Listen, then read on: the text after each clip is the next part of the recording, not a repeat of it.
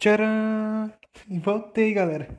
É isso mesmo, passei agora aí na Classroom, vocês acabaram de sair de uma aula minha e essa segunda aula também é minha. E aí eu trouxe aqui para vocês a correção do exercício que vocês acabaram de fazer.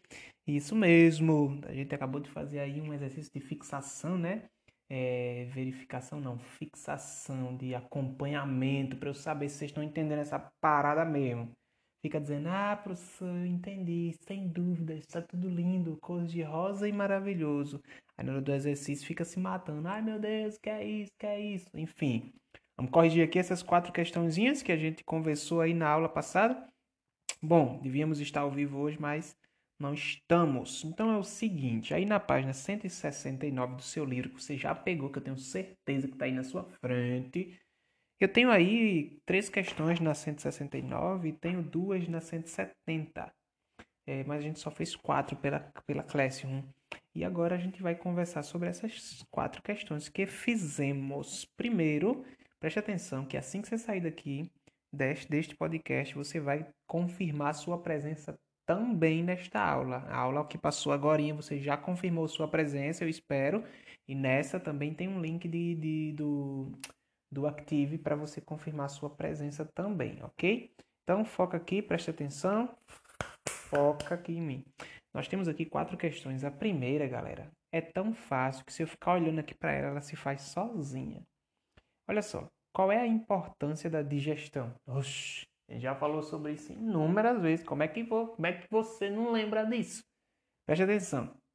Eu queria que você lembrasse que a digestão é importante porque ela é responsável por transformar as moléculas grandes dos nutrientes presentes nos alimentos em moléculas menores. Lembra que eu falei quebra de macromoléculas? Para quê?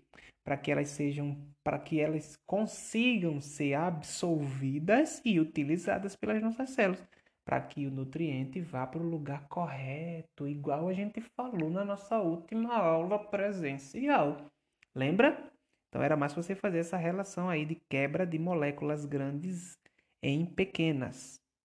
A questão 2 disse assim: ó, qual é a função das enzimas no processo de digestão? Poxa, isso é muito simples. Expliquei para vocês já também. As enzimas elas auxiliam essa quebra das moléculas dos nutrientes, ok? Elas, elas estão é, é, presentes aí durante todo o processo de digestão, começando pela milase salivar na boca, e elas começam a auxiliar essa quebra, tá? Que vai possibilitar no futuro a absorção desses nutrientes pelo nosso organismo. Bom, e aí a gente vai para Terceira pergunta. A terceira também é muito simples, muito tranquila de responder. Assim, por que, que as glândulas salivares elas são consideradas anexas ao sistema digestório?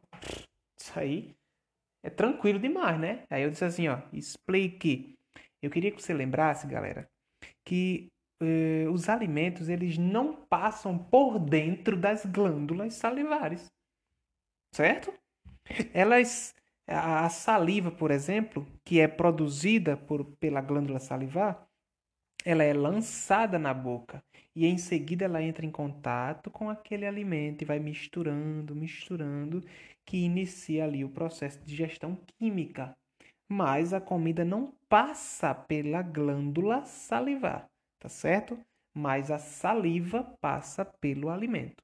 Então, é uma estrutura em anexo que, como a gente já viu na questão 2 agora, auxilia no processo de quebra de nutrientes, de moléculas, para que elas possam ser absorvidas. Criatura, aí eu estou falando aqui também da, do, da saliva e das outras é, enzimas presentes neste processo digestório, ok?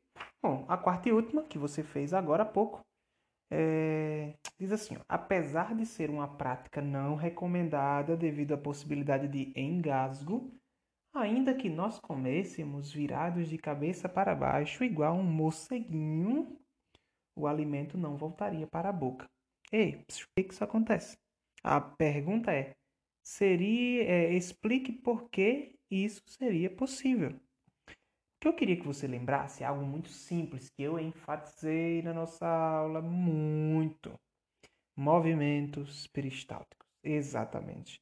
Então, quando você começa a engolir esse negocinho que era alimento que passa a ser bolo alimentar, depois quimo, quilo e etc., quando isso aí começa a descer, as contrações musculares do seu esôfago começam a empurrar involuntariamente este alimento no sentido do estômago. Por isso que mesmo que você comesse de cabeça para baixo, o alimento não voltaria. Não faça isso, tá? Já estou pensando, já estou já tô vendo aqui as mentes brilhantes de vocês. Acho que eu vou testar.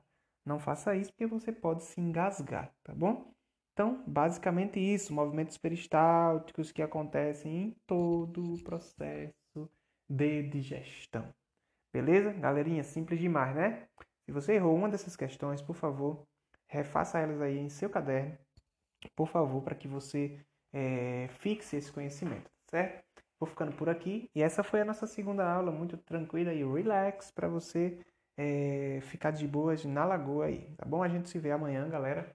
Como sem falta, para a gente conversar ainda mais sobre o nosso sistema digestório e aprendermos um pouco mais sobre este lindo processo de absorção e nutrição que acontece dentro do nosso organismo.